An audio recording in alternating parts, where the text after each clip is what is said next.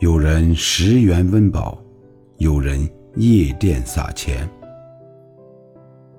大千世界，芸芸众生，谁是蝼蚁？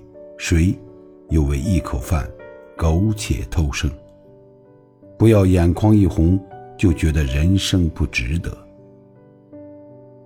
十年前，你的亲戚根据你父母的收入来对待你；十年后，他们会根据你的收入对待你的父母和孩子。